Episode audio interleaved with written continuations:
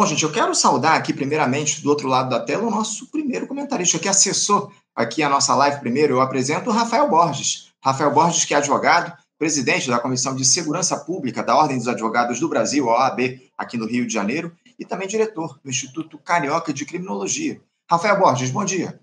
Bom dia, Anderson. Tudo bem? É um prazer enorme estar aqui mais uma vez nesse espaço, um espaço tão rico de debates. Acompanhei aqui a fala do nosso governador Requião, abordando de forma tão crítica, é, independente e lúcida essa conjuntura que a gente está vivendo. Espero poder contribuir aí para o avanço da conversa. Eu que agradeço, Rafael, a tua presença aqui. A gente já conversou algumas vezes por telefone no Faixa Livre, primeira vez que a gente se encontra aqui com imagem na nossa, na nossa transmissão pela internet. Muito obrigado por você fazer parte desse time de comentaristas num debate tão importante como esse no dia de hoje. Eu também quero aproveitar e apresentar já uma figura que é habituê do nosso programa, já está aqui com a gente há bastante tempo, que é justamente Jorge Manuel. Jorge Manuel, historiador, professor e educador popular. Jorge Manuel, bom dia. Olá, Anderson, bom dia. Bom dia, Rafael. Bom dia para todo o público do Faixa Livre. Sempre um prazer estar aqui debatendo com vocês nessa importante trincheira em nome da soberania nacional e popular brasileira.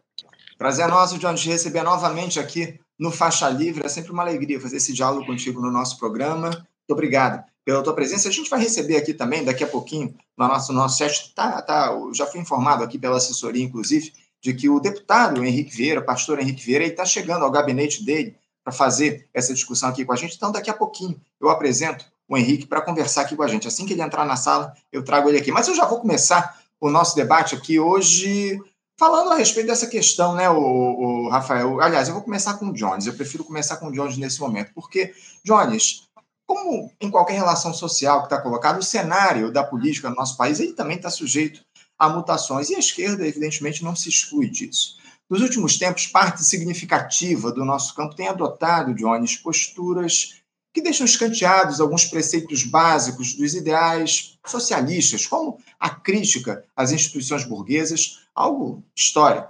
Isso ficou mais do que evidenciado nesses últimos dias, Jones, quando aquela PEC aprovada pelo Senado Federal, que limita decisões tomadas de maneira monocrática por ministros das cortes superiores, foi duramente questionada, em especial pelas lideranças partidárias, ainda que a crítica tenha ganhado adesão também na militância.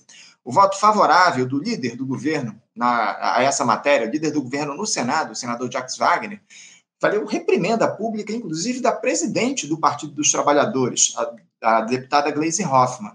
Uh, a proposta ela foi acabou sendo colada, digamos assim, na extrema direita, como uma tentativa de se desgastar o Supremo Tribunal Federal e afrontar a democracia.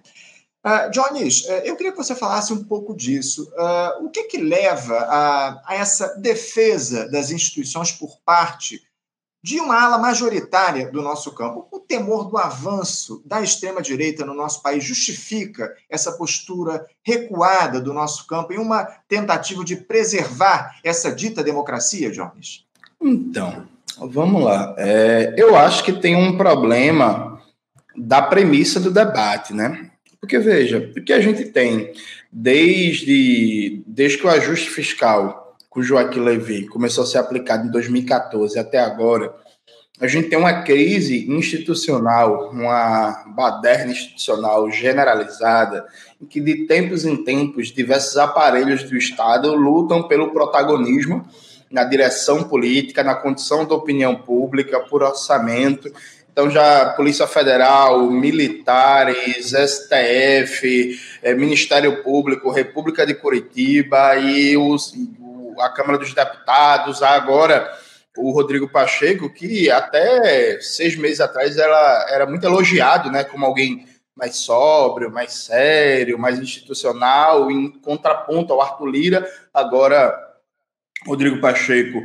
entrou nessa rinha de galo com tudo. Então, acho que, assim, tem um, tem um panorama histórico que a gente não pode perder de, perder de vista, né? Tem uma crise do presidencialismo brasileiro. O presidencialismo brasileiro não consegue mais, por uma série de fatores, exercer o papel de autoridade moral, intelectual, política e de guia de um projeto nacional, né? Isso que o Requião estava falando no final. Inclusive, guia de um projeto nacional que pode nem ser é, pró-classe trabalhadora. Por exemplo, o FHC ele tinha um projeto nacional, era entreguista, pró-imperialista, é, é, é, aprofundamento da dependência, privatizante, tudo que você imaginar. Mas o FHC, por exemplo, tinha um papel de liderança ali, de dar o comando, de dar o sentido da direção política do país, né?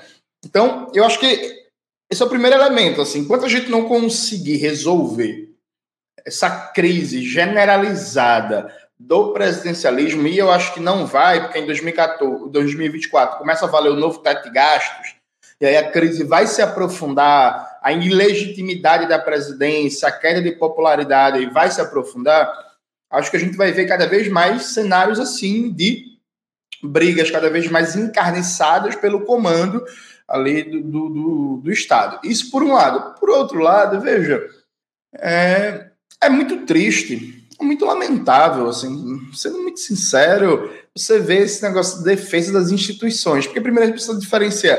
Veja, isso, em primeiro lugar, isso é muito abstrato para o povo, o trabalhador. Defesa das instituições. Que instituições? A Polícia Militar, a Política de Segurança Pública, a Organização dos Transportes, as agências reguladoras que deixam os planos de saúde, as empresas telefônicas é, e por aí vai fazerem o que quiserem Tipo, sabe?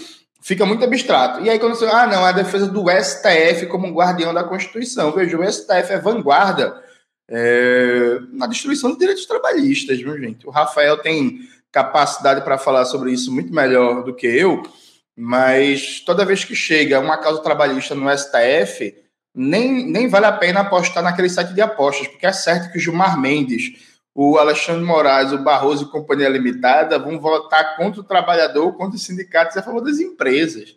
Toda vez que nas instâncias inferiores, né, a gente consegue decisões favoráveis à classe trabalhadora, com possibilidade de montar novos paradigmas de direitos trabalhistas, por exemplo, de reconhecimento de vínculo empregatício, no caso de empresas de aplicativo, chega no STF, o STF derruba.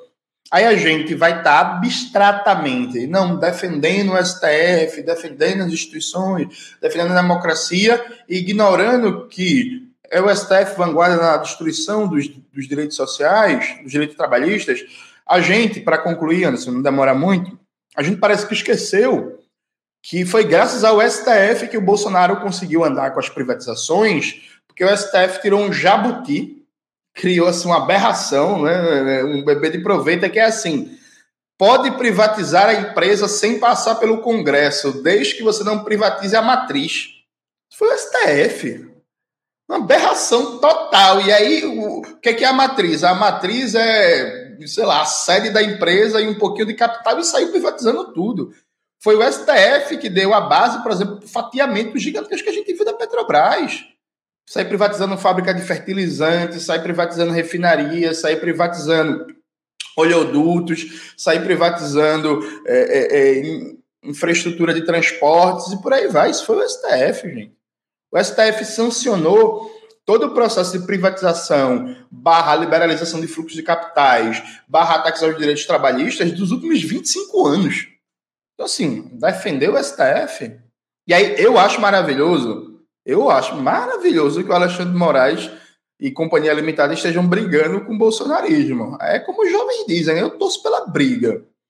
Que ao final da noite, nenhum dos dois é aliado da classe trabalhadora. E o fato de hoje um aparentemente estar servindo aos interesses da gente, que é no sentido de combater o golpismo bolsonarista, ainda que por uma via institucional, de direito penal e por aí vai, que tem pouco efeito estrutural, por assim dizer, maravilhoso. Só que isso não, não deveria ser a fonte de ilusão e de esquecimento do papel do STF e das instituições na luta de classes no Brasil.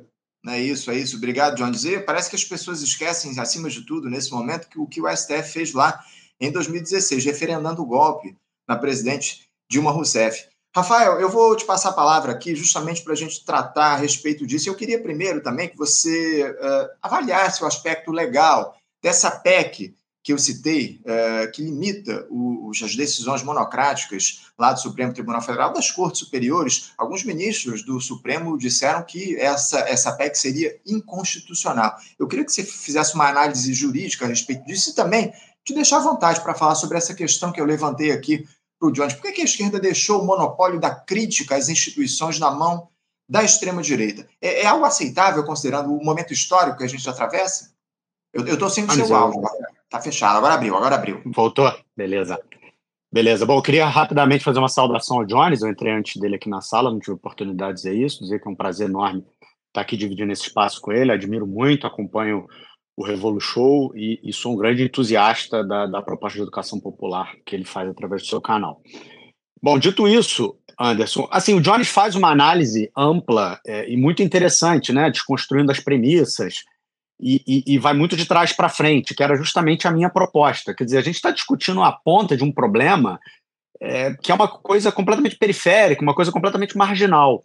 Indo é, muito objetivamente na tua pergunta, essa alteração proposta pela PEC é uma coisa que, em condições normais de temperatura e pressão, deveria passar quase que despercebido. É muito razoável, número um, que você limite o período de vista que, do qual um ministro pode usufruir quando ele interrompe algum julgamento no âmbito do Supremo Tribunal Federal. E aí, Anderson Jones, eu fiquei um exemplo. Juiz de garantias, que foi uma coisa importante que o Congresso Nacional Brasileiro votou, aprovado por centenas de parlamentares, todos eles gozando de ampla legitimidade popular e democrática, ainda que nos marcos restritos e precários dentro da democracia burguesa, esse juiz de garantias ele foi ele se manteve suspenso é, monocraticamente por mais de um ano, né? Então, assim, é, é, completamente razoável limitar o período de vista e é completamente razoável também é, limitar a capacidade que um único ministro do Supremo tem,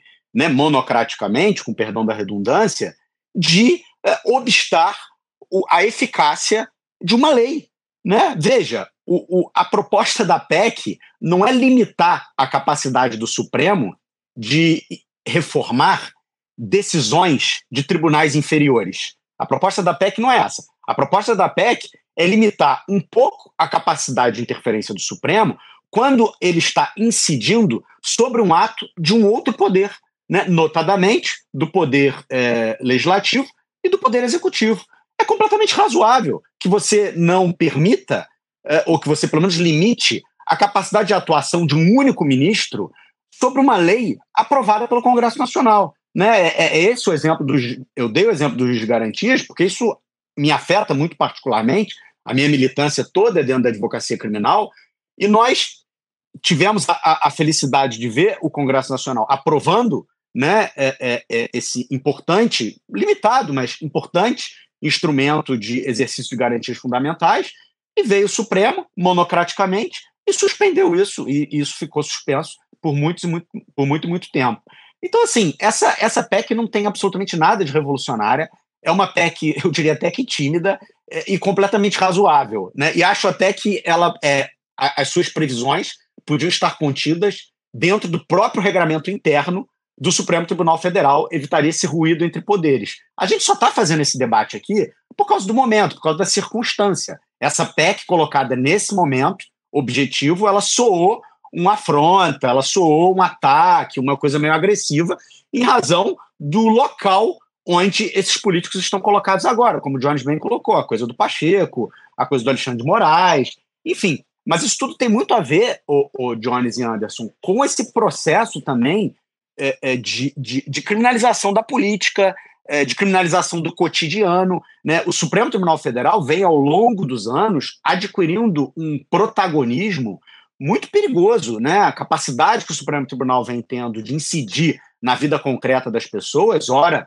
por, por decisões monocráticas, ora por decisões do colegiado, é, é, é, é, muito, é muito desgastante da nossa democracia, ainda que ela seja uma democracia nos marcos da, da do liberalismo burguês. É, eu penso como Jones a questão da, da institucionalidade.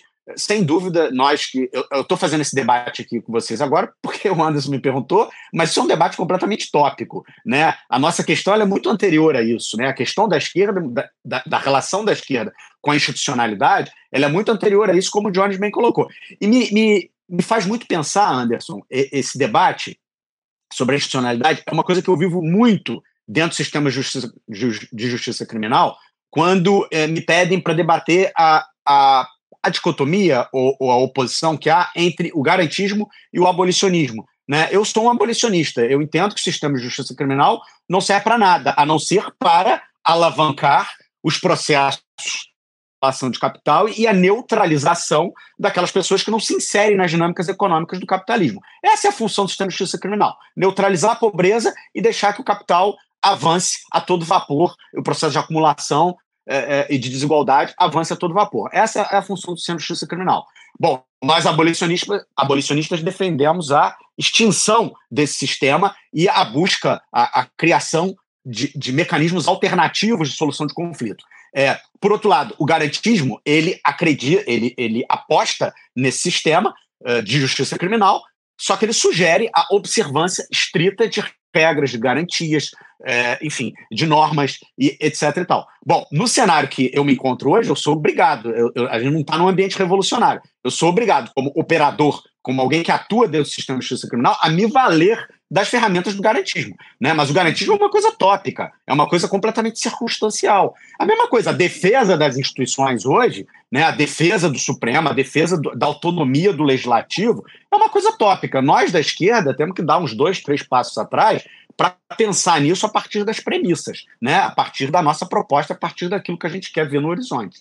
Sem dúvida, sem dúvida. Muito bem colocado. Obrigado pela tua primeira intervenção aqui com a gente, Rafael. Eu já quero apresentar do outro lado da tela o nosso terceiro debatedor, que acabou de acessar aqui a nossa live para a gente bater esse papo. Eu apresento o deputado, aliás, professor, pastor evangélico e deputado federal pelo pessoal aqui no Rio de Janeiro, Henrique Vieira. Deputado Henrique Vieira, bom dia. Bom dia, gente. Vocês estão me ouvindo? Ouvimos, ouvimos bem sim, deputado. Quero agradecer demais a sua presença aqui com a gente nesse importante debate no Faixa Livre. Muito obrigado pessoas fazer essa discussão aqui com a gente. Eu já vou introduzir aqui o tema inicial, porque o debate já está rolando aqui e já está quente. Eu queria saber do senhor, o, pastor, é, deputado Henrique, é, a respeito dessa premissa que eu trouxe para o nosso debate, né? essa defesa que, que a esquerda faz das instituições nesse momento no nosso país a partir dessa, dessa PEC que foi aprovada lá pelo Senado Federal que limita decisões monocráticas dos ministros da Suprema Corte. Uh, o, o, voto favorável, inclusive, do senador Jacques Wagner, líder do governo lá no, lá na, no Senado Federal, foi muito questionado pelo próprio PT, a presidente do partido questionou essa escolha dele numa tentativa de se, ou pelo menos na avaliação de determinadas lideranças, de que esse é um momento onde as instituições precisam ser defendidas do avanço da extrema-direita. Uh, o senhor está lá no Congresso, deputado, uh, conhece a temperatura e as disputas que se dão nas casas legislativas. Como é que o senhor avalia essa mudança de rumo das esquerdas majoritárias que hoje se agarram às instituições? Uh, o temor ao avanço dessa extrema-direita que eu citei justifica essa postura recuada do nosso campo em uma tentativa de preservar essa dita democracia? Como é que o senhor vê essa questão? Bem, obrigado pelo convite. Esse é um tema muito importante, um debate complexo e nós precisamos construir juntos um caminho. Óbvio que, para quem tem um horizonte anticapitalista, toda institucionalidade que preserva o próprio capitalismo, uma sociedade de classes, é uma institucionalidade insuficiente e que vai confirmar e reproduzir injustiças. Então, o nosso horizonte histórico, do qual não podemos abrir mão, é outro modelo de sociedade, de economia e, consequentemente, uma outra forma jurídica de constituição e construção do mundo. Isso é horizonte histórico do qual não podemos abrir mão. Estou falando de uma perspectiva revolucionária antissistêmica e anticapitalista. Isso é fato. O Estado democrático de direito é uma modelagem histórica que é insuficiente, por um lado, mas esse é o ponto de complexidade. Precisa ser uma modelagem protegida por nós diante do avanço da extrema-direita, porque a conjuntura, a realidade, a correlação de forças não são manifestações da nossa vontade política individual e coletiva.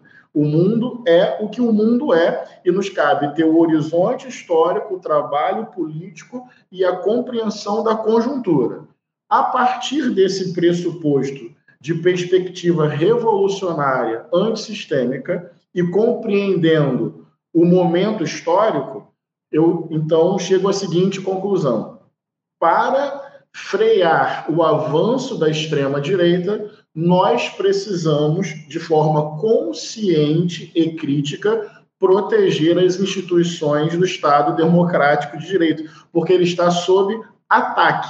Então, neste sentido, pegando a temperatura, por exemplo, de onde eu trabalho, o Congresso Nacional, a proteção destas instituições, não sei se eu chamo de recuo, eu acho que é uma dimensão importante e tática para frear o avanço da extrema-direita. Agora, fazer isso com ingenuidade, fazer isso desconsiderando que esse mesmo modelo comporta, por exemplo, vou fazer aqui um recorte racial, o genocídio do povo negro, fazer uma romantização dessa modelagem, também não. Então, é horizonte histórico, compreensão da conjuntura, defesa das instituições democráticas, do Estado democrático de direito contra o avanço da extrema-direita. Esse é o meu entendimento. Obrigado, obrigado, pastor, pela sua primeira intervenção aqui no nosso debate. Só quero fazer uma lembrança aqui, como a gente está num debate, vocês fiquem à vontade aí para fazer intervenções nas falas uns dos outros, enfim, eu só, eu só me dou o direito aqui de dizer o nome de quem está tomando a palavra aqui, porque para as pessoas que vão acompanhar esse debate posteriormente no nosso podcast. Jones, eu já vou voltar a palavra para você.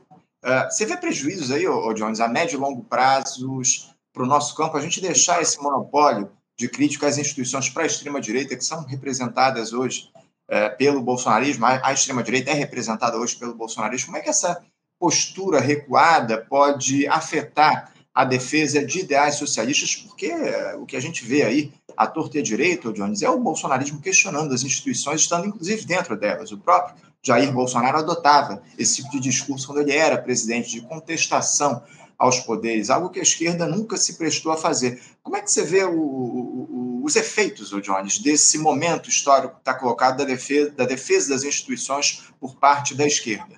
Vamos lá, tem um livro que é Brizola, Razão Indignada, né? Nesse livro, eu não vou lembrar exatamente a página, é contada uma anedota que é verdadeira. Né?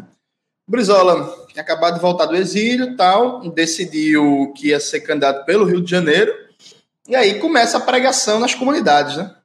E aí, a, a autora, porque esse livro é coletivo, é composto de artigos, e a autora, que eu acabei de esquecer o nome dela, fala que a população das favelas cariocas, né, muito acossada pela hiperinflação, pelo desemprego, pelo aumento do custo de vida, pelo arroxo, estava é, com um grau de inquietação, de efervescência social muito grande e queria um candidato meio que contra aquele status quo político que estava colocado ali, né? E aí Brizola foi identificado como um candidato super revoltado, era esse o termo que as pessoas usavam, né? o candidato super revoltado. É, pô, eu tô revoltado, ele é super revoltado, tamo junto, né? Eu começo com essa anedota porque, veja, é, é, as condições de vida do povo estão piorando, viu, gente? Assim, o, o governo Lula não está melhorando nada. O governo Lula está dando um, um, um, uma redução de ritmo na destruição dos últimos anos. Inclusive, o governo Lula está até, volta e meia, ele solta uma, uma mentirinha, né? Não, ontem soltou o dado, são 100 milhões de trabalhadores ocupados. Aí eu abri uma matéria da EBC para entender o dado. É 39 milhões de trabalhadores na informalidade. Uber, Rap, iFood e companhia limitada, 25 milhões de trabalhadores por conta própria e só 37 milhões de carteira assinada, sabe? E aí, característica média trabalhador informal, 14 horas de jornada de trabalho, salário incerto, sem férias, sem descanso, sem direitos trabalhistas. Não veja, a vida está piorando. É, é, tipo, é massacrante, por exemplo, você pegar um ônibus aqui em Recife. Recentemente, o pastor Henrique teve aqui em Recife, acho que faz uns dois, três meses. Recife tem, não em extensão de engarrafamento, né, mas em tempo parado no trânsito, o trânsito mais lento do Brasil. Então, do meu bairro, para você chegar no centro da cidade, no horário de pico do trabalho, é três horas, gente. Eu tô a semana inteira praticamente sem água. Na terça-feira a água estava saindo com cor de barro, na quarta-feira não tinha água, na quinta-feira a água vinha e embora e tal. A conta de luz tá crescendo, veio 400 reais mês passado a conta de luz. Sabe? Tipo, normalmente vinha 250, 280, de repente a conta de luz cresceu sem ter um crescimento do consumo. Então, veja, a vida está piorando, a vida está ficando mais cara, os serviços de água, de energia elétrica, de transporte, está tudo ficando pior. Né? E aí é, é, é, não faz sentido você chegar num contexto como esse, pedir para o trabalhador abstratamente defender a democracia e as instituições. Porque isso a gente já tentou, Anderson. A gente já tentou no golpe, deu errado. Ninguém foi para rua, viu, gente? Só foi para rua que era militante. Desculpa. Mas assim, na luta contra o golpe, só saiu de casa quem já era militante, movimento estudantil, movimento sindical, MST, movimento mulheres, movimento negro, não sei o quê. Mas assim, quem não era militante olhou para aquilo ali e falou assim: ó, oh, bicho, não vou, sabe? Isso, isso deu errado contra o governo Temer. Isso deu errado em 2018. Atenção na eleição de Bolsonaro. E Bolsonaro só sentiu alguma pressão de rua quando o, o, o, os movimentos saíram de uma pauta em abstrato contra o fascismo e a favor da democracia para o concreto, né? vacina, isolamento social, auxílio emergencial, comida no prato, por aí vai. Então, veja, eu mesmo não tenho coragem nenhuma, absolutamente nenhuma, de chegar para alguém num protesto, numa panfletagem, numa roda de diálogos, num debate e dizer assim: não, vamos defender as instituições. É o quê, pô? Imagina você chegar para o povo do norte do Brasil. A única refinaria do norte do Brasil é a refinaria Isaac Sabá, que fica em Manaus. A única, do, do, do norte inteiro.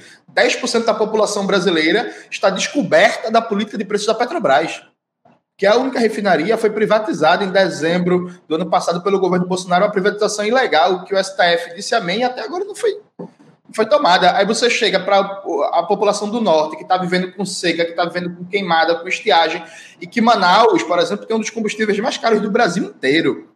E não é uma das dez capitais mais ricas do Brasil. Aí você chega para um pessoal hoje de Manaus, chega assim, ó, vamos ali na rua defender as instituições. Sim, não dá. Eu concordo com o pastor Henrique que a gente precisa atentar para o cerco da extrema-direita, só que a gente está fazendo isso por um caminho errado. A melhor forma de você enfraquecer as, os intentos golpistas da extrema-direita é você dar conteúdo, carne e sangue para a tal do Estado de Direito que a gente quer, de maneira tática, defender frente à extrema-direita. Mas como é que dá conteúdo, carne, sangue, emprego, renda, eh, saúde, educação, transporte, com o novo teto de gastos?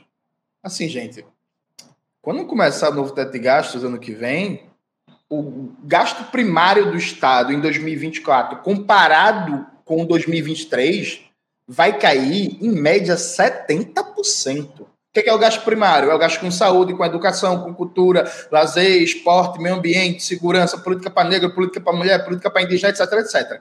Vai cair, em média, 70%. E se tudo der certo, se todas as medidas de tributação, etc., forem aprovadas do, do, do presidente, do ministro Fernando Haddad, se tudo der certo, o gasto, o gasto primário do Estado em 2024, comparado com 2023, vai cair só 40%, se tudo der certo. Tudo vai dar certo? Com essa Câmara dos Deputados, o pastor Henrique conhece melhor do que eu, porque está vivendo. Acho que não dá para esperar que tudo dê certo. Então, como é que a gente vai dar carne e sangue para essa defesa? Sabe? Imagina, é, Rafael, que é do Rio, pastor Henrique do Rio, chegar o Rio de Janeiro na situação que está de transporte, de segurança, de, de, de, infraestrutura, de tudo, e chega a dizer assim: não, você aí, do alemão, você da favela de Manguinhos, saia de casa, que a gente vai defender as instituições hoje. Hoje tem um ato na Cinelândia. Depois a gente vai para o Amarelinho tomar cerveja para defender as instituições. Bora nessa? Quem vai? É isso, é isso, Jones. Muito bem observado aqui. É, eu acho que, acima de tudo, a gente precisa fazer o diálogo com a classe trabalhadora. O, o, o Rafael, eu vou te passar a palavra também para que você se posicione a respeito disso, porque o, o Supremo, Rafael, já tenta se articular com a Câmara dos Deputados na tentativa de se defender desse avanço, digamos assim, dos senadores. A jornalista Malu Gaspar, do jornal Globo, divulgou ontem que está sendo costurado um acordo entre o presidente da Câmara dos Deputados, senhor Arthur Lira, e o ministro Gilmar Mendes. A Comissão de Constituição e Justiça, a CCJ, da Casa Legislativa, deve votar no próximo dia 12 um projeto de lei que fará um contraponto direto a essa PEC que limitou as decisões monocráticas lá da Corte. Ambos apostam, Arthur Lira e Gilmar Mendes, em uma proposta de autoria do deputado e vice-presidente da Câmara, o Marcos Pereira, do Republicanos de São Paulo, elaborada a partir de um grupo de trabalho presidido pelo próprio ministro Gilmar Mendes para, abre aspas, sistematizar as normas do processo constitucional brasileiro, fecha aspas. Essa comissão, que era integrada por juristas, produziu um anteprojeto em 2021 estabelecendo as restrições que foram incorporadas integralmente pelo deputado Marcos Pereira no texto apresentado em julho desse ano. Rafael, o judiciário tem é, as ferramentas aí para se blindar dessas limitações que o legislativo tenta impor? E outra, essa espécie de vale tudo que se estabeleceu no judiciário nesses últimos anos, isso é benéfico para o país de uma maneira geral, ou, na tua avaliação? Anderson, eu acho que eu, eu tenho um, um, um, pequeno problema com a premissa da pergunta, né? Eu acho que não está havendo uma intromissão desarrazoada. Eu compreendo e respeito muito a, a posição do, do deputado Henrique, é, que coloca aqui né, uma visão de curto prazo e, e uma disputa tática. Só que, deputado, eu não consigo identificar correlação entre a defesa da institucionalidade é, republicana, né, dentro dos marcos limitados e precários da democracia burguesa, e você permitir que um pedido de vista se estenda por anos e anos. E você permitir que um ministro, de forma absolutamente monocrática, é, imponha, é reduza, esvazie o conteúdo de uma lei aprovada por centenas de parlamentares, que, diga-se de passagem, tem muito mais legitimidade democrática do que qualquer membro do Poder Judiciário. Né? é, nenhum, nenhum, nenhum, nenhum ator da política nacional tem mais legitimidade democrática do que um deputado, que é um parlamentar, que um senador. Né? Ouso dizer que mais do que o executivo, do que o judiciário, nem se fala.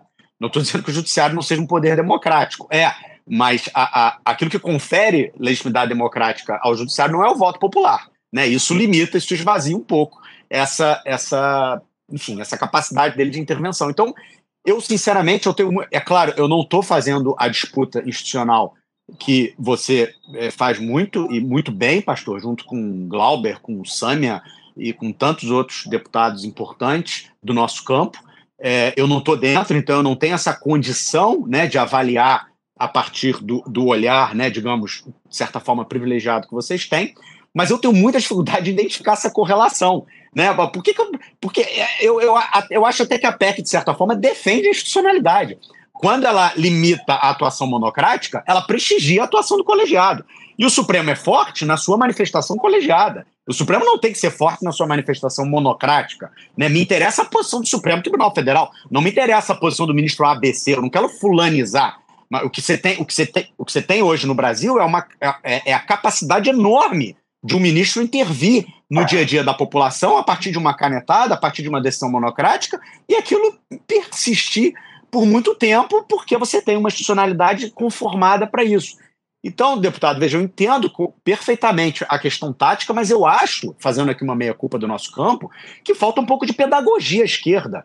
A gente precisa explicar para a nossa base, a gente precisa explicar para os nossos companheiros, a gente precisa colocar na roda de conversa o que é defesa de institucionalidade real o que, é filigrana? O que, é, o que é ficar refém de uma disputa que hoje ela é completamente personalista? A gente só está fazendo esse debate, a gente só está fazendo essa discussão, essa discussão só ganhou esse ar de coisa revoltada porque está opondo figuras muito importantes da República Brasileira nessa conjuntura histórica específica. Mas volto, é, é, limitar a capacidade do Supremo de interferir na produção legislativa do Congresso Nacional e nos atos normativos do Poder Executivo, é um negócio absolutamente saudável, até para a democracia burguesa.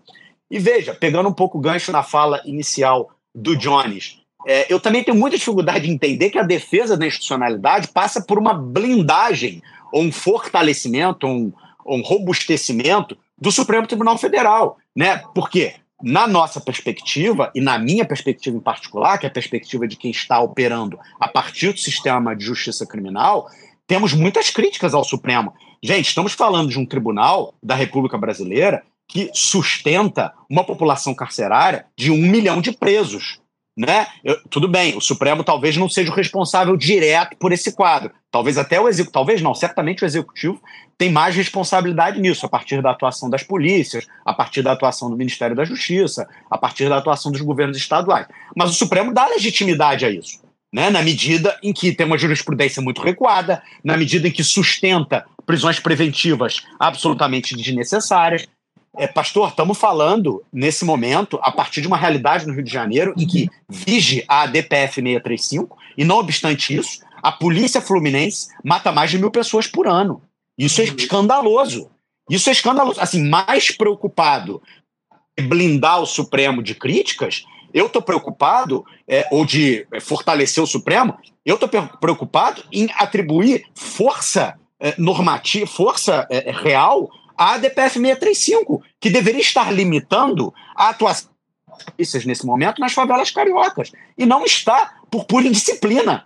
Né? Então, assim, pô, vamos defender a, a, decisão monocrática, vamos defender pedido de vista por tempo indeterminado, mas e a eficácia da decisão da DPF 635? Tem lá uma decisão hoje, recente até dessa semana, muito oportuna esse debate, que orienta, que determina ao governo do estado do Rio de Janeiro a redução de 70% do nível da nossa letalidade policial.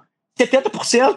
Olha, isso é uma redução tópica, deputado, porque eu quero, eu quero reduzir a letalidade policial a zero. Outro dia eu falei isso numa reunião do Conselho de Segurança aqui, riram de mim. Eu quero reduzir a letalidade. A polícia não pode matar. Né? A gente está falando de uma polícia, é, a segurança pública no Rio de Janeiro hoje tem um orçamento superior a 15 bilhões de reais, só perde para a Previdência. O orçamento é maior do que o da educação, o orçamento é maior do que o da saúde. A gente está financiando uma matança generalizada, direcionada, com corte de classe, com corte de raça, né? Vocês conhecem tão bem quanto eu.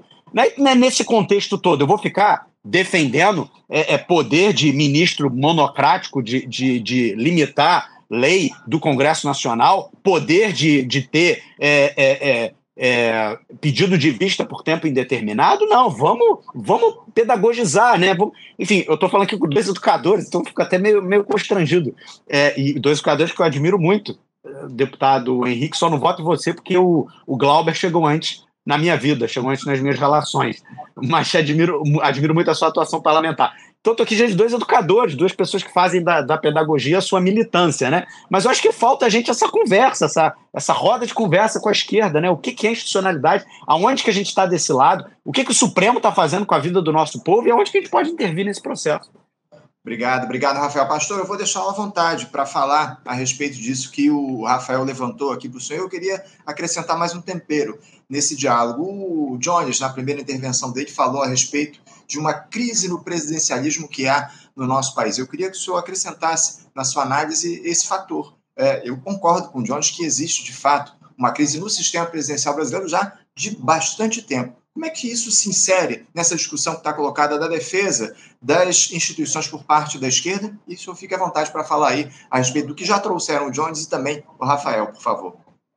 Perfeito. Bem, primeiro dizer que eu aprendo e cresço junto com essas reflexões. Acho que a gente tem que ter muita, muita humildade mesmo e parceria entre nós para a gente poder defender as causas que animam a nossa vida, que dão sentido à nossa vida. Então, é, me colocar nessa posição de sincera disposição de aprender e construir um caminho de defesa dos, dos oprimidos, de transformação radical da sociedade, porque é isso que, no fundo, dá sentido não ao meu mandato. O mandato é só um instrumento ultra limitado de atuação.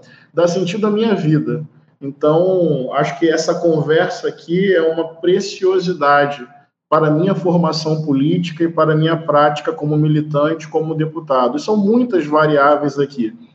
Quando eu falei em defesa das instituições democráticas, contextualizando, inclusive, a limitação disso e colocando numa perspectiva antissistêmica e revolucionária, obviamente eu não estava falando de ir para a rua chamar as pessoas para isso.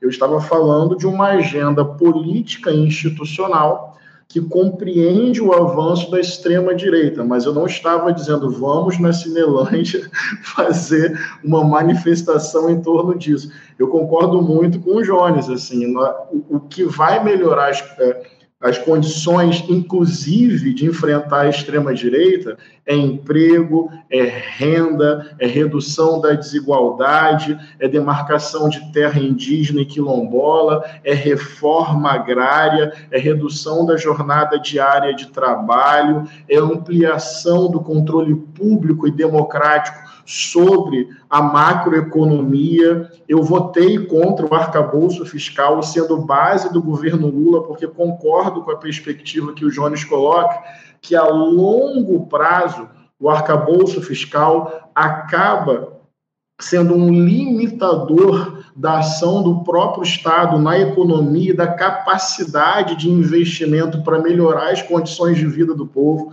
E foi até, Jones, o argumento que eu utilizei lá na reunião de vice-líderes do governo. Eu estou procurando ter uma atuação muito consistente e pouco ingênua. Eu disse abertamente: olha, é, essa modelagem econômica dificulta a aplicação de um programa que melhora as condições de vida do nosso povo. Estamos falando de pessoas famintas, estamos falando de mais de 100 milhões de brasileiros que não têm saneamento básico, estamos falando de pessoas que não têm condições mínimas de moradia, de habitabilidade. E não melhorar as condições de vida do nosso povo, o que fazer isso é importante pelo que significa, né? moradia, comida, emprego, renda, mas a consequência disso, para vocês entenderem onde eu quero chegar, é inclusive o avanço da extrema-direita. Ou seja, a extrema-direita cresce, na minha opinião, no colapso provocado pelo capitalismo neoliberal. Óbvio que não tem uma linha só de explicação, é uma delas, na minha opinião. Então, se a esquerda se acomodar num horizonte de gestão do capitalismo, se a esquerda se acomodar num reformismo frágil, sócio, social liberal, eu acho que daqui a pouco a extrema-direita retoma e vai para cima. Ou seja, eu quero trabalhar com uma perspectiva de organizar a rebeldia do povo para avançar em reformas e avançar em transformações estruturais a esquerda não pode cumprir o papel de tutelar a rebeldia, de amansar a, a, a inquietude popular para fazer tudo se conformar dentro da institucionalidade. E, queridos, eu reconheço o risco disso acontecer, tá? Ou seja, em nome da institucionalidade, vou usar aqui um pouco da minha perspectiva artística, poética, pastoral, se vocês me permitem, a minha forma de ser, é, o maior risco, eu falo como deputado, é institucionalizar a minha subjetividade, é eu achar que o corredor de Brasília é mais importante que a ocupação do MTST, é eu achar que aquelas canetas são mais importantes do que o Grêmio Estudantil, do que a roda de hip hop, do que o grafite da juventude. Então, eu o tempo inteiro estou lidando com isso. Como avançar na institucionalidade sem perder imaginação, sem perder horizonte histórico e sem deixar que o nosso espírito, no fundo, espírito aqui enquanto subjetividade, psique, imaginação, no fundo a gente aposta tudo nessa institucionalidade que massacra os indígenas, nessa institucionalidade que massacra o meu povo negro. Eu sei perfeitamente disso que o eu tenho visão baixa que o Rafael falou essa, inclusive, eu coloquei na minha fala. O modelo atual de democracia comporta o extermínio do meu povo. Eu sou o primeiro a saber que esse modelo é insuficiente porque é estruturalmente racista. E o extermínio do meu povo passa pela, pelo fuzil da PM? Passa, mas passa muito antes por toda a estrutura do judiciário brasileiro. Não é ele que vai nos salvar do genocídio contra a juventude negra. Eu tenho plena consciência disso. Agora, e sobre a questão é, monocrática e colegiada, Rafael também me fez pensar e incorporo isso ao meu raciocínio. Mais importante a decisão colegiada do que a decisão monocrática, e esse é um bom tema. E no fundo, para conversar com o nosso povo, aí jogo a bola de novo, toco de novo a bola para o Jonas. É, é, é comida, é moradia, é tempo livre, é transporte que tem que funcionar, é energia que tem que ficar mais barata. Então, eu acho que é uma combinação. Agora, o que eu tenho visto, para concluir meu raciocínio, desculpa se eu estou falando muito, é que eu acho que as coisas são um tanto quanto complexas. As coisas são um tanto quanto complexas, mais do que eu gostaria que elas fossem.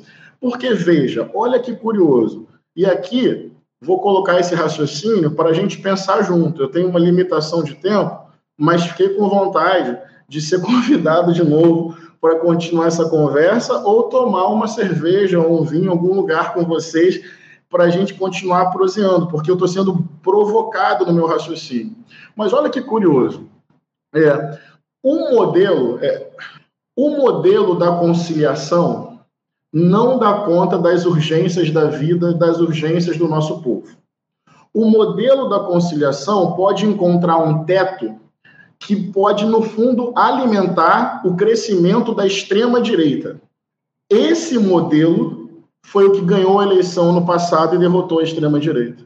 Por isso que eu falei que as coisas são complexas. Eu tenho a impressão, isso é complicado, que nós ganhamos a eleição, campo democrático, frente amplíssima ano, ano passado, é muito né, do nosso esforço contra Bolsonaro, contra a extrema-direita. Mas eu fico pensando assim, ó, Lula venceu a, na, especialmente até dois salários mínimos. Acho que isso procede. E por que ele venceu a eleição? Porque havia uma memória coletiva, olha, como é que as coisas são complexas, de que, olha só, Jonas, a vida das pessoas mais pobres tinha melhorado na, na época do Lula. Tenho uma impressão de que essa memória disse, ah, cara, eu vou votar nesse cara porque eu vivia melhor naquela época. Por que eu estou dizendo isso?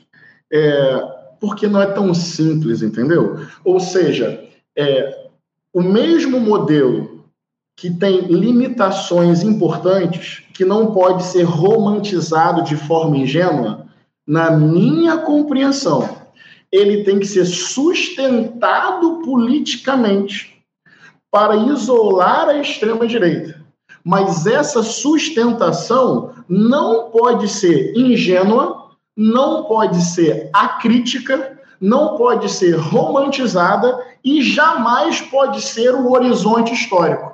E às vezes seria muito mais confortável para mim fazer uma fala de três minutos dizendo que esse modelo é de conciliação, é social-liberal, é reformismo frágil, alimenta a extrema-direita, o arcabouço fiscal, o teto. E eu iria depois terminar aqui com um senso revolucionário, anticapitalista, fiel aos meus princípios, mas lá esse modelo que tem limites, contradições, é o modelo que, se não fosse, eu tenho a impressão que se um cone fosse candidato, se qualquer coisa fosse candidato no passado, que não Luiz Inácio Lula da Silva, nós estaríamos agora sob o governo Bolsonaro. Eu queria ouvir a opinião de vocês sobre isso. Se fosse o Haddad, se fosse o Dino, se fosse eu, se fosse vocês. Com isso, eu estou personalizando a política de forma alguma. De forma alguma. Só estou dizendo que as coisas são complexas. A extrema-direita, com uma perspectiva ultraliberal e fascista, eu acho que tem diferença Damares para Silvio Almeida. Eu acho que tem diferença Sérgio Moro para Flávio Dino. Eu acho que tem diferença ter Sônia Guajajara. Eu acho que tem diferença uma política mínima e ultralimitada de valorização anual do salário mínimo. Eu acho mesmo. Então, eu prefiro me colocar numa trincheira que é de sustentação política crítica de um modelo limitado, taticamente necessário e completamente insuficiente. Por isso que de terça a quinta, terno e gravata. Segunda e sexta é ocupação, é associação de moradores, é complexo da maré, é alemão, é baixada fluminense, é igreja evangélica na esquina, é leitura popular da Bíblia, é trabalho interreligioso juntando a e amém. Porque no fundo, se não houver organização da rebeldia popular em torno de uma agenda antissistêmica, não teremos salvação. E para concluir o meu raciocínio, eu acho que o que mais vai forçar a gente a romper os limites da conciliação e avançar em projetos de transformação estrutural é a Mãe Terra. Trazendo aqui o debate ecológico para esse debate. Porque talvez a Mãe Terra seja o maior sinalizador que gestão do capitalismo não impede genocídio e ecocídio. É outro modelo de sociedade ou é caos? Então, assim, vocês estão conversando com alguém que tem uma perspectiva revolucionária e semana que vem estará em Brasília como vice-líder do governo Lula, votando contra, quando eu acho que o governo está indo contra melhorar as condições de vida do nosso povo, mas entendendo uma tarefa dificílima. Eu estou votando projetos hoje para impedir que homossexualidade seja tratada como patologia. Essa semana eu votei contra um projeto que tratava o MST como organização terrorista. Talvez tenha até vira... vocês tenham visto aí um debate que viralizou Eduardo Bolsonaro contra eu. É, amigo, é isso. Queria eu estar discutindo outra coisa numa conjuntura muito melhor. Mas não é não, mano. Os caras são maioria. E se não fosse o tal Luiz Inácio Lula da Silva, olha que loucura. Estaríamos agora sob o outro senhor, Jair Bolsonaro. Para mim, não tem pós-petismo antipetista. Esse é o ponto. Para mim, não tem. Só superaremos a conciliação numa construção crítica sobre a conciliação.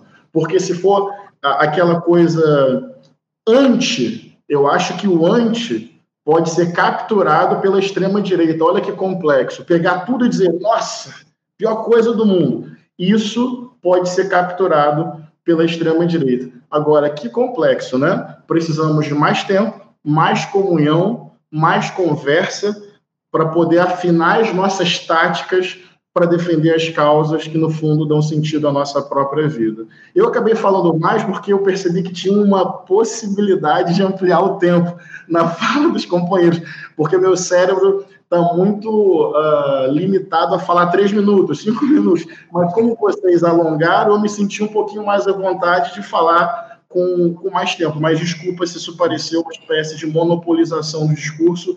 Na verdade, eu vou sair daqui muito mais guardando o que vocês falaram do que o que eu falei. Porque o que eu falei eu já sei. O que vocês falaram é que vai melhorar o meu pensamento para eu me tornar um militante melhor para as causas do nosso povo. Não, de forma alguma, pastor. Aqui a, a, faixa é livre, né? A gente nem limita tempo de fala aqui justamente para que as pessoas, para que os convidados possam desenvolver o seu pensamento. Eu vou rapidamente passar a palavra para o Jones para ele comentar a sua fala, comentar também o que disse o, o, Rafael, porque é evidente, eu acho que ninguém discorda que a gente está numa quadra dificílima. O, o, o, nível do discurso, do debate no Congresso ele é muito rebaixado. E não fosse o presidente Lula, eu acho que ninguém discorda disso, a gente não conseguiria derrotar o Jair Bolsonaro nas urnas. O Jones falou ainda há pouco sobre dar conteúdo para a luta e o pastor, o deputado Henrique, falou sobre organização da rebeldia popular. Eu queria que você, a partir dessas premissas, falasse um pouco, tratasse um pouco a respeito, Jones, dessa necessidade que há da esquerda, algo que não tem sido colocado ao longo dos últimos anos, de se organizar a luta nas ruas, organizar essa rebeldia popular. Jones, por favor. Antes do Jones falar, só vou explicar que quando der 9h50, eu vou ouvir seis minutos e vou ter que me retirar para uma outra agenda, mas não sei se eu posso pegar o contato de vocês depois, o WhatsApp, porque eu gostei muito de ouvi-los, de verdade mesmo, não é protocolar, não, é de coração. Eu, eu queria poder ouvir mais, prolongar mais, entender melhor, enfim, é, é isso aí. Vamos trocar Pode ter certeza, deputado. A gente vai fazer outros debates aqui no nosso programa a respeito desse tema. Então, vou aproveitar para que eu, eu não seja deselegante, vou aproveitar para me despedir já aqui do senhor, agradecendo a sua presença nesse nosso debate de hoje, já convidando o senhor para uma próxima oportunidade voltar a dialogar aqui com a gente no Faixa Livre. A gente sabe da sua limitação de horário, eu já agradeço demais a sua participação. Tá bom, deputado? É, Vamos lá. É, então, veja, eu concordo com boa parte das coisas que o pastor Henrique falou, só que discordando de outras substantivas, que veja, é verdade que a memória de tempos melhores foi elemento fundamental da vitória de Lula no passado, e é verdade que só Lula ganharia aquela eleição no passado. Segundo turno eu estava lá, votei nele, fiz campanha, subi em palanque, andei, panfletagem, por aí vai. Agora veja, o Lula na campanha não apresentou uma proposta conciliatória, viu? Lula na campanha ele falou em acabar com o teto de gastos, falou em acabar com o PPI, falou em rever a reforma trabalhista, falou em rever a, a, privatização das refinarias da Petrobras que foram entregues, falou em recompor a previdência que foi atacada né, pelo Michel Temer. Aí a gente teria que ter um material de pesquisa de o quanto esse elemento de enfrentamento ao programa neoliberal do governo Temer-Bolsonaro teve influência na perspectiva de votos. Eu acho que, por exemplo, para a classe trabalhadora de melhor salário, para a classe média, pesou muito o fato dele dizer que ia acabar com o PPI na Petrobras, que é abrasileirar o preço dos combustíveis, por exemplo. Percebe? Então, tem, tem mais essa complexidade. Dito isso, veja, é justamente porque eu acho a biografia do Silvio Almeida, da Sônia Guajajara e de Companhia Limitada incrível que eu me preocupo com o novo teto de gastos. Porque, é, é, veja, esse ano é o melhor ano do ponto de vista de gasto público do governo Lula, viu, gente? Porque durante a transição do governo, o governo Lula foi para o debate, o Lula, né, foi para o debate público e conseguiu ganhar a PEC de transição, uma manobra ali muito boa de negociação e garantiu uma expansão significativa do gasto primário esse ano. O pastor Henrique estava há poucos dias lutando em defesa do MST, mas esse ano, que foi o melhor ano termos de gasto público do governo Lula, foi destinado apenas 2,4 bilhões para aquisição de terras para reforma agrária e só 48 milhões de crédito e assistência às famílias assentadas. Só 48 milhões. Gente, 48 milhões numa votação importante é dado em meia hora de emendas parlamentares para o Centrão, sabe? Tipo, é, é disso que a gente está falando. Então, veja, e esse é o melhor ano. Então, o que é que vai acontecer, por exemplo, com uma biografia de gente séria, gente comprometida, gente de luta, como a Sônia Guajajara, se o Ministério da Justiça, que é responsável pela demarcação hoje de terras indígenas, foi entregue para alguém sem compromisso? Sabe? Dependendo de quem parar o Ministério da Justiça, isso pode significar uma paralisia total da demarcação de terras indígenas. É uma questão seríssima. Estão falando a Simone Tebet, que é ruralista, né, gente? O Silvio Almeida passou a vida escrevendo contra a privatização dos presídios. O pastor Henrique sabe muito bem, decreto 11.498 de 25 de abril desse ano, que é um decreto do governo Lula que muda a PPI, não a PPI da Petrobras, o programa de parcerias de investimentos do governo Temer, e o governo Lula colocou presídio de segurança pública para privatizar. E aí imagina que constrangimento o Brasil não tem ainda hoje não tem uma política nacional e coerente de privatização de presídios. Existem mais de 30 unidades em PPP e cogestão, unidades prisionais pelo Brasil inteiro. Mas isso depende muito dos humores dos governos estaduais. Até hoje não tinha uma política nacional coerente para direcionar a privatização de presídios. Agora tem a obra do governo Lula, que não foi o Congresso, foi decreto presidencial. Aí o Silvio, o Silvio Almeida vai poder falar contra? Como é que o Silvio vai ficar frente aos movimentos negros, frente à história dele, frente a toda a biografia dele de debate? O Silvio Almeida fez o prefácio do livro da Michelle Alexander, A Nova Segregação, criticando o sistema prisional dos Estados Unidos, né? Tipo, querem fazer a mesma coisa com o Brasil, né? Imitar. Então, veja, a minha preocupação é justamente compreender que a desmoralização por um programa de direita, um programa de austeridade do governo Lula, vai fortalecer, vai fortalecer a extrema direita no curtíssimo prazo. Está dado. Acho que aqui não tem nem como discordar, sem querer ser arrogante, mas acho que não tem nem como discordar, porque não há uma outra alternativa de esquerda aposta com peso, com robustez, para meio que, entre aspas, tomar o lugar. Só que a minha grande preocupação é que não se debate a sério essa preocupação, porque veja, pastor, o novo teto de gastos, cá entre nós, eu fiz essa pergunta ontem debatendo com a Ioli Ilíada, que é militante do PT, da Fundação Perseu Abramo. Eu perguntei, oi Ioli, antes da proposta de, do, do arcabouço fiscal ser apresentada ao Congresso, você teve acesso ao texto? A Ioli disse que não. Mas sabe por que eu fiz essa pergunta? Porque o Felipe Salto, que é banqueiro, especulador, se reuniu com o Fernando Haddad antes do Haddad apresentar no Congresso a proposta do novo arcabouço fiscal e depois ele postou fotinho nas redes sociais dizendo que conversou sobre o tema, que foi informado como seria o arcabouço fiscal e ficou muito feliz com a proposta. O Roberto Campos Neto também deu, deu várias declarações dizendo que se gostou da proposta, ficou feliz. Ou seja, eu aposto com, com, com todo mundo que está ouvindo, eu posso estar errado agora, mas eu aposto que o pastor Henrique Vieira não sabia do conteúdo da proposta do novo teto de gastos antes de ser apresentado. A CUT não sabia, o MST não sabia, o MTST não sabia, a, o MAB não sabia, a PIB não sabia, a UNI não sabia, mas o banqueiro Felipe Salto, que é um empresário privado, inclusive tem até um elemento de moralidade pública aí questionável, né? Apresentar um projeto estruturante para a nação, primeiro para o empresário, né? O, o, pastor, fica à vontade, você tem que sair agora, não é isso? É, pessoal, vou ter que sair. Eu agradeço mais uma vez. Eu tenho várias coisas a falar sobre tudo que está sendo dito. A, a coisa do, dos presídios é gravíssima. Nós apresentamos um PDL, né? É, com Glauber e outros companheiros para assustar isso. Então, só para vocês entenderem que a minha posição é uma posição, aí tem divergências aqui que a gente poderia tratar com mais calma, é, não, é, não é do horizonte, é, eu, talvez seja uma diferença tática sobre onde fazer disputas que possam ser mais eficientes. Mas tudo no respeito, gostaria de ouvi-los mais e melhor muitas outras vezes. Beleza, gente? Obrigado, pastor Henrique, mais uma vez pelo, pelo diálogo aqui com a gente. Um abraço para o senhor e um, uma boa reunião daqui a pouquinho, tá bom? Até a próxima. Um abraço, valeu. Tchau, tchau.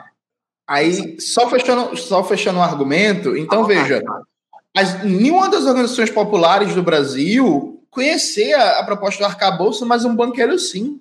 Então, peraí, gente.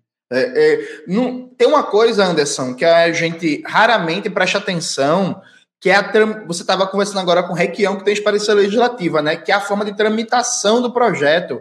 Gente, pelo amor de Deus, o novo teto de gastos ele foi tramitado em regime de urgência. Sabe o que, é que significa tramitar um projeto de lei em regime de urgência? Significa que você vai ter menos tempo para debater, significa que ele não vai passar por comissões, significa que ele não vai passar por audiências públicas, significa que você tem menos tempo para organizar a pressão na sociedade, organizar o debate público, organizar a pressão nos deputados e senadores. Aí eu pergunto a vocês: vocês acham normal? Vocês acham que isso é parte da disputa com a extrema-direita? Você pegar um projeto que é estruturante, porque assim, não se faz política pública sem dinheiro, né?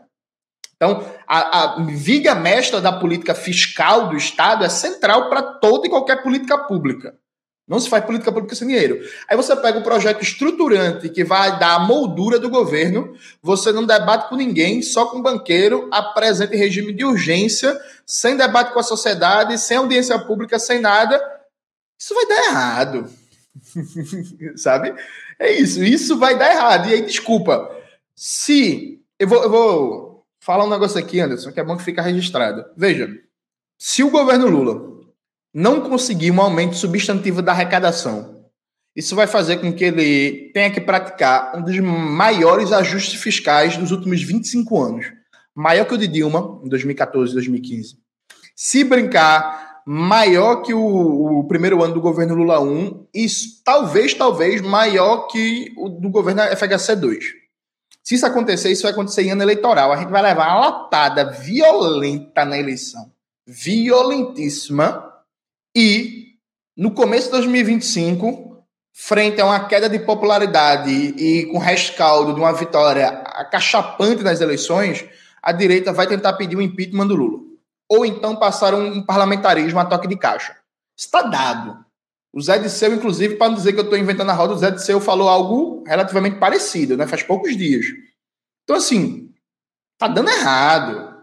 Tá dando errado. E aí é um bloqueio da crítica, é um bloqueio, é um bloqueio, não pode debater, não pode debater, não pode debater. Em síntese, para concluir, é com um núcleo de política econômica neoliberal, porque é isso a política econômica desse governo, é uma política econômica de núcleo neoliberal com alguns alívios de uma política de conteúdo mais nacional, mais desenvolvimentista, mas o núcleo da política econômica é neoliberal.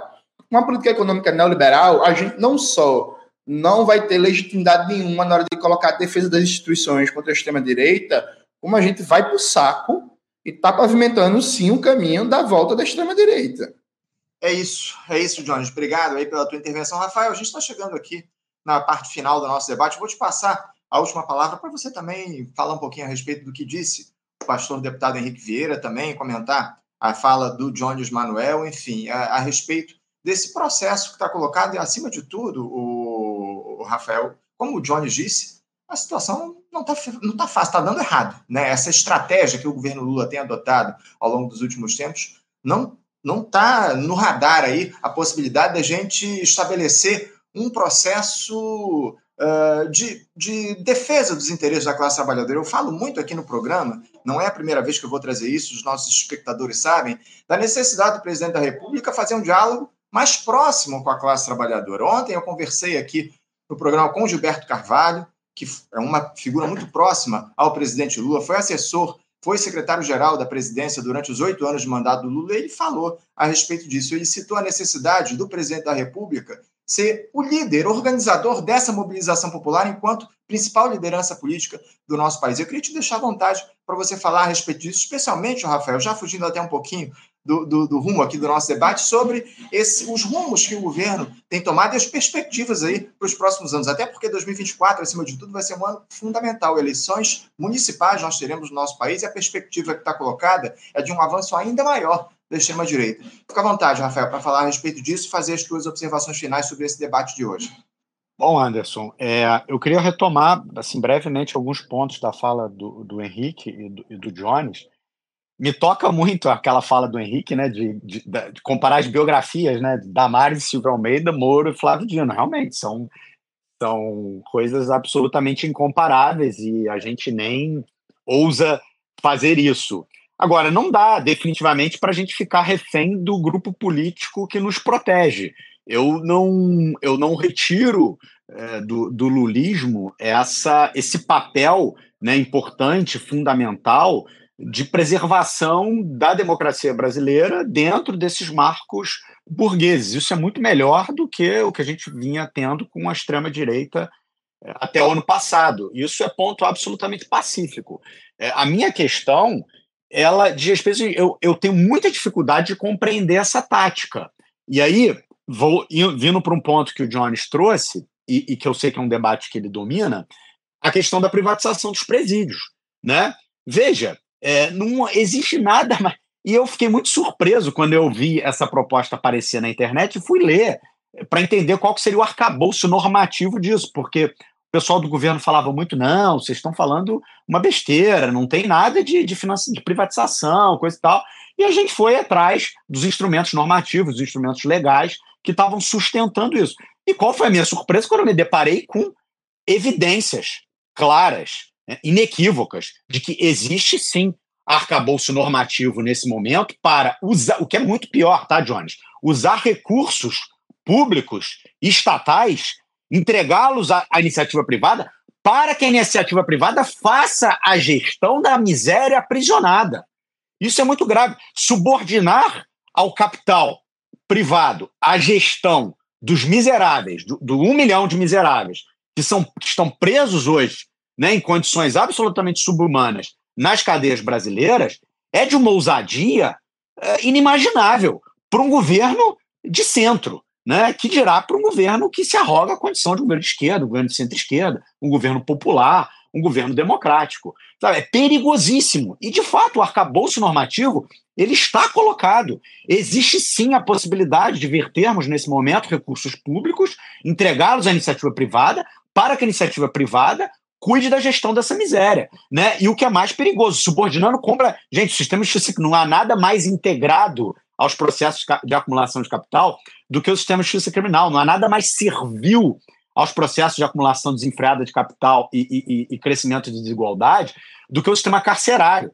Agora, entregar a gestão disso à iniciativa privada é coroar um processo de desumanização impensável. E ver isso acontecendo num governo de base popular democrática é realmente muito triste. E não dá para ficar quieto. E não dá para admitir que isso integre uma tática, ou uma estratégia, ou um caminho de preservação da institucionalidade. Sabe? Não tem é, é, é, correlação, assim, na minha humilde opinião, entre uma coisa e outra. E volto no ponto, é, eu não estou nem falando de, de, de recusa, eu não estou nem falando de pequenos avanços, mas veja, temos dez meses de governo. O que esse governo fez pelo sistema de justiça criminal? E eu falo com tranquilidade a partir desse lugar, que é o lugar da minha militância política e profissional. Continuamos com uma curva ascendente, continuamos com vários estados com crises graves na questão dos indicadores de violência. Quais foram as propostas que a gente viu o governo federal trazer para o enfrentamento desse problema? Além de aumentar investimento em viaturas, além de aumentar investimento em policiamento, além de aumentar é, é, investimento em práticas de inteligência, né? uso muitas aspas em, em inteligência policial, acho que isso é quase uma contradição em termos, com todo respeito aos colegas policiais, mas o fato é, o que houve de novidade nesse campo? E é um campo muito sensível, Jones, Anderson. O campo do sistema de justiça criminal é muito sensível para o nosso povo, porque é a arma que o capital utiliza para fazer o controle social, muitas vezes mortífero, do, daqueles corpos que não são capazes de consumir, dos vulneráveis da nova economia, daquelas pessoas que não, se, não conseguem se integrar minimamente ao capitalismo vídeo financeiro pornográfico, que só produz desgraça, que só produz terror. É a essas pessoas que a gente endereça essas políticas de controle absolutamente desumanas.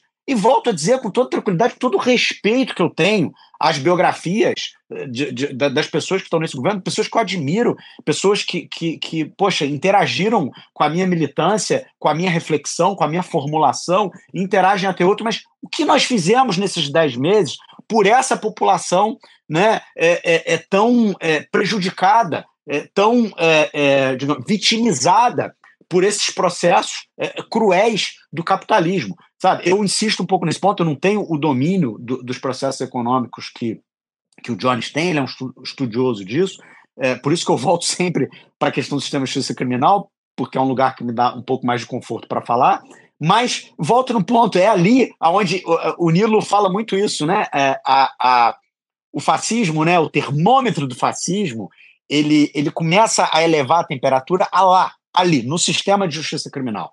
É ali que a gente percebe a temperatura, é ali que a gente percebe a febre chegando. E eu não estou vendo essa febre reduzir. Claro que é muito melhor Lula do que Bolsonaro, gente. Isso é óbvio, evidente, Lulante, ninguém questiona isso. Né? A gente está comparando os incomparáveis. Né? Mas eu volto no ponto, na, né, né, né, nessa ponta, nessa periferia, nessa margem mais sensível da vivência, da experiência humana, né? que é o sujeito que é preso porque furtou um negócio, porque roubou um celular, porque, enfim, foi enquadrado nos termos da justiça burguesa. O que, que a gente está fazendo por ele? Né? Esse medo desenfreado da população. O que a gente está fazendo é, é, realisticamente para os indicadores de violência? A gente devia estar tá discutindo, Jones, nesse momento, desfinanciamento da polícia, desfinanciamento do sistema de segurança. Eu falo a partir de um Estado que tem mais agentes policiais do que professores na rede pública de educação. É disso que... E, e no, no Estado que teve Brizola, no Estado que teve Nilo Batista.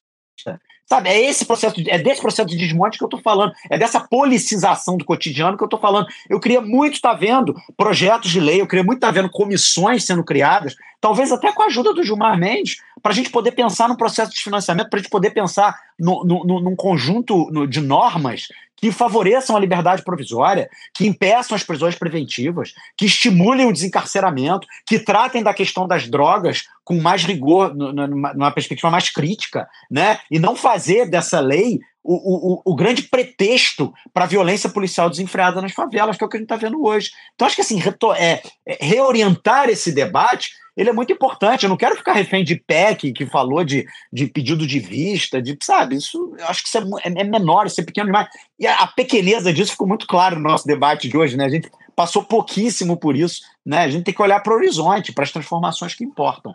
Anderson, obrigado, tá? É, Jones, obrigado também. Pastor ô, Henrique, ô, Rafael, também, Rafael só, só fazer um parêntese que eu acho importante. Há um boato nos corredores de Brasília que o Ministério da Justiça e Segurança Pública pode ser desmembrado, né? E o Capelli pode virar ministro da Segurança Pública. Assim, o Capelli representa todo esse atraso, toda essa falta de perspectiva crítica, essa falta de enfrentamento, essa política do mais do mesmo. Capelli usou o famoso bordão não se enfrenta bandido com rosas, né? E, se, e defendeu a ação da polícia da Bahia, que em setembro matou mais de 130 pessoas em um mês.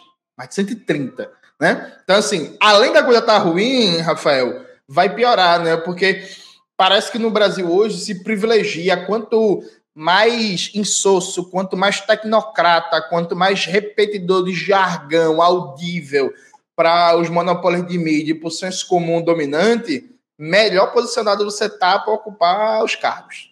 Ô, ô Jones, eu até Jones, rapidamente. Não, por favor, fica à vontade, Rafael. Não, muito rápido. Eu adoro esse debate. Jonas tocou num ponto que me, me sensibiliza. Jonas, a, a, divisão do Ministério da Justiça e do Ministério da Segurança Pública significa, pura e simplesmente, o esvaziamento do, completo do Ministério da Justiça. Ele vai deixar de existir. 85% hoje do, do Ministério da Justiça ele é voltado para as polícias. É Polícia Federal, Polícia Rodoviária Federal, são para as práticas de policiamento.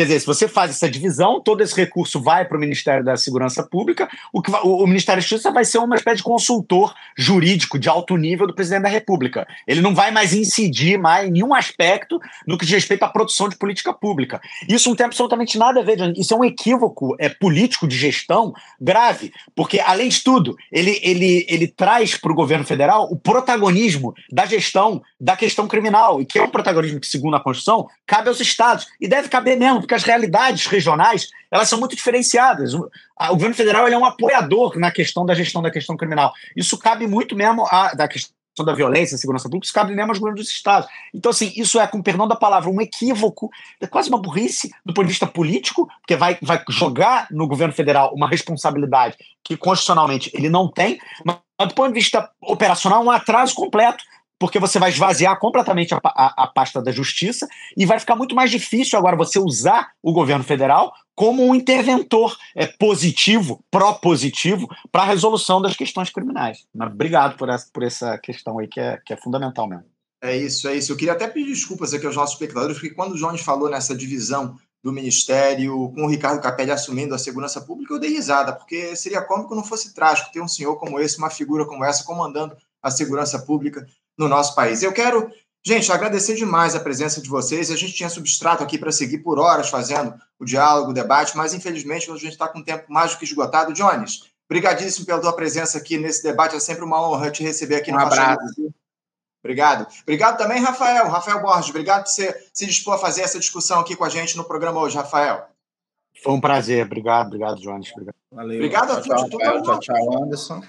Obrigado, Jones. E quero agradecer também aos nossos espectadores que ficaram aqui até agora para esse debate nosso no Faixa Livre. Agradeço muito a audiência. Não se esqueçam de se inscrever aqui no nosso canal. Vocês que estão pela primeira vez aqui no nosso programa, se inscrevam no nosso canal, é, curtam aqui as nossas publicações e quero lembrar que na próxima segunda-feira nós estaremos de volta com mais uma edição do nosso Faixa Livre. Eu desejo a todos um ótimo final de semana. Na segunda-feira estaremos aqui às 8 da manhã. Um abraço a todos. Até segunda. Você, ouvinte do Faixa Livre, pode ajudar a mantê-lo no ar. Faça sua contribuição diretamente na conta do Banco Itaú, agência 6157, conta corrente 99360, dígito 8. Esta conta encontra-se em nome do Sindicato dos Professores do Município do Rio de Janeiro e região, o Simpro Rio, uma das nossas entidades patrocinadoras, mas seus recursos são destinados exclusivamente para o financiamento do nosso programa. Você pode fazer sua doação de qualquer valor, utilizando também a nossa chave Pix, que é ouvinte@programafaixalivre.com.br. Sua contribuição é fundamental para a manutenção desta trincheira progressista no ar.